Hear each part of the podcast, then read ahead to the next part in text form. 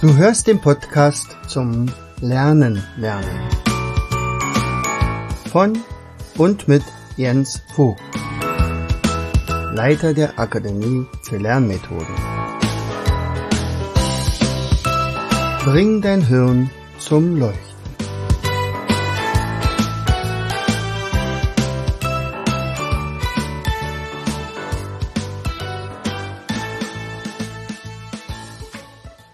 Hallo und herzlich willkommen zu einer weiteren Episode unseres Podcastes Bring dein Hirn zum Leuchten. Ich freue mich, dass du wieder eingeschaltet hast und mir zuhörst. Mein Name ist Jens Vogt. Ich leite die Akademie für Lernmethoden und betreibe diesen Podcast hier, in dem es natürlich rund ums Lernen geht. Im weitesten Sinne. Also Lernen ist ja ein sehr, sehr weiter Begriff.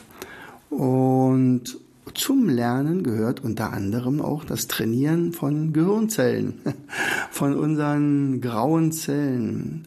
Letztens bekam ich mal einen Anruf und zwar von einer Museumsdirektorin und die sagte, Mensch, Herr Vogt, Sie haben doch mal für unsere Stadt ein Stadtspiel entwickelt. Und wir haben demnächst ein Jubiläum und es wäre wunderbar, wenn Sie noch ein paar von diesen Stadtspielen produzieren würden. So. Und das war tatsächlich ein Spiel, was ich vor 15 Jahren gehabt habe. Ich hatte zwar noch ein paar Unterlagen, aber hat dann damals gesagt, naja, okay, wir haben jetzt 100 Spiele verkauft und viel mehr wollen wir, werden wir jetzt nicht verkaufen mehr.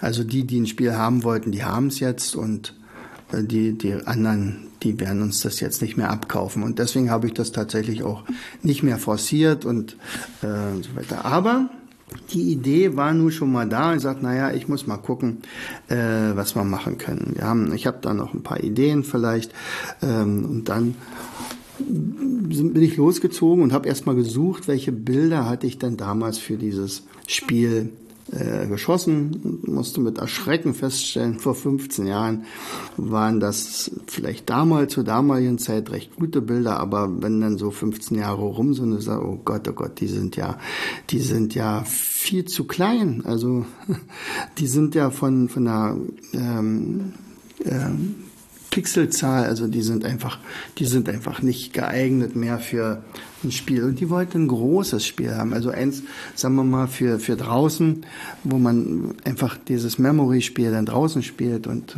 da waren ja noch irgendwelche Fragen und Informationen zu unserem Ort, nämlich Oderberg. Tja, was also tun?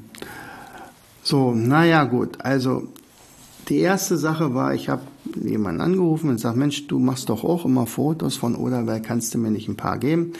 Und ja, das können wir ja mal machen, du musst mal gucken, was ich da habe. Ein paar Oderberg selber ist ja wirklich ein wunderschönes Städtchen. Und, und also landschaftlich gelegen, muss man sich vorstellen, äh, also da, wo die Uckermark endet und das Oderbruch beginnt und dann gibt's das Eberswalder Urstromtal und, und wenn man durch das Eberswalder Urstromtal durch ist, das ist ja an der Stelle nicht so breit, ähm, dann kommt schon der Barnim. Also es sind Endmoränen dort, es ist Seen, es ist Flüsse und, und eigentlich eine wunderschöne Gegend. Teilweise sogar mit Steilwänden. Der berühmte Albrechtsberg, das ist ein, ein Lehmberg, an dem früher mal das Eis lang geschrammt ist von dem Toteis von äh, Oderbruch. Also nur noch mal ganz kurz, ich bin ja auch Geograf. Also und, und das war übrigens damals auch tatsächlich der Ausgangspunkt, warum ich überhaupt Erdkundelehrer geworden bin, nämlich äh, der damalige Museumsdirektor Hermann Seidel, äh, das war ein pensionierter Lehrer und das, der war mein Ansprechpartner, weil der kleine Jens damals immer gerne illegalerweise in Kiesgruben Steine gesammelt hat, nämlich Versteinerung. Und ich wurde meistens recht fündig Und immer wenn ich was Tolles gefunden hatte, bin ich natürlich zum Museum und der hat dann mit mir zusammen die Erdgeschichte aufgedröselt. Und ich wusste dann also was von Cambrium und Ordovicium und Silur und Devon und ich wusste was von äh, Mammutzehen und äh, Ammoniten und äh, Trilobiten und so weiter. Das hat mich so fasziniert, dass ich dann irgendwann mal beschlossen hatte, ich werde Lehrer und zwar Erdkundelehrer. Dann war ich ja noch Sportler, also äh, war klar, die Kombination Sport-Erdkunde wäre ideal. Und das bin ich ja dann auch geworden und habe es zu keiner Zeit bereut. Also das war zum Museum. Ähm, ja, was ist dann nur aus dem Spiel geworden? Also wir brauchten ähm, etwas Haltbares, was also tatsächlich äh, auch den, das Wetter übersteht, wenn es mal regnet.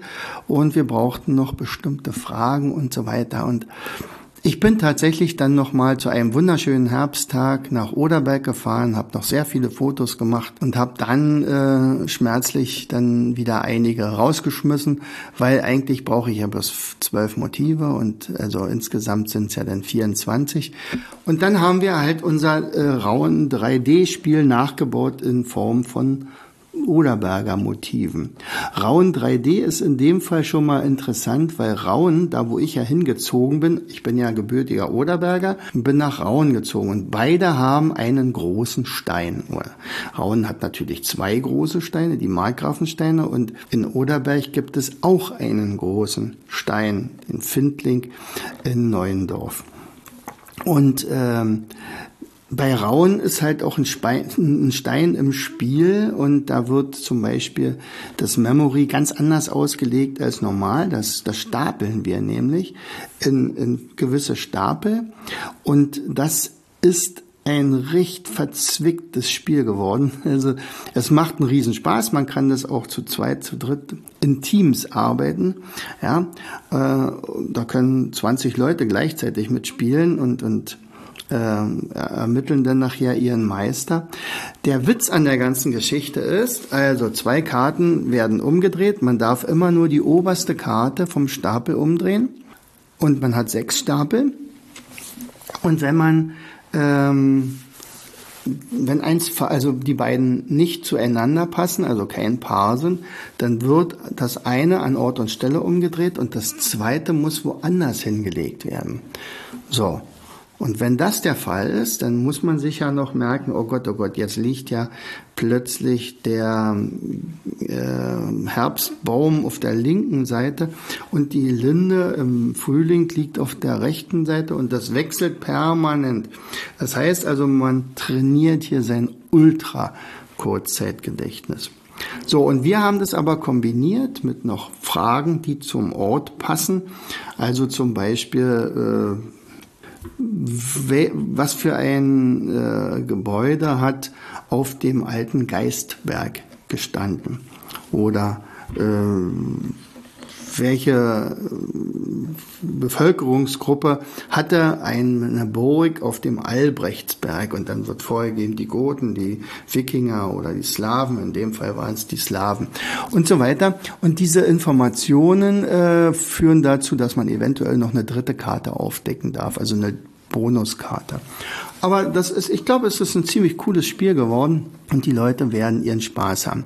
Das Museum hat jetzt schon äh, signalisiert, also es wird sehr, sehr häufig äh, bei den bei der Schule äh, ausborgen, ähm, aber bei Veranstaltungen wird das garantiert auch immer eine, eine Stand finden, wo dann Leute darüber dann Oderberg kennenlernen und andererseits die schönsten Ecken von Oderberg in dem Spiel sehen. Und dann kann man ja mal gucken, wo habe ich die Fotos gemacht. Genau. Also, so entsteht manchmal ein Spiel. Ich wollte dir mal nur sagen, äh, also meine Ideen gehen offensichtlich nicht aus. Es macht mir auch immer einen Riesenspaß, wenn man dann das Ergebnis in den Händen hat. In diesem Sinne, heute mal ein bisschen kürzer. Herzlichst, dein Jens. Du hörtest den Podcast Das Lernen lernen. Bring dein Hirn zum Laufen. Von und mit Jens Vogt. Leiter der Akademie für Lernmethoden. Gerne lade ich dich ein, uns auf unserer Seite zu besuchen. Klicke einfach auf www.afl-jv.de. Hier findest du weitere wertvolle Hinweise, die dein Lernen leichter machen. In unserem Shop www.mindmaps-shop.de wirst du viele praxiserprobte Produkte rund ums Lernen finden. Bis zum nächsten Mal. Dein Jens.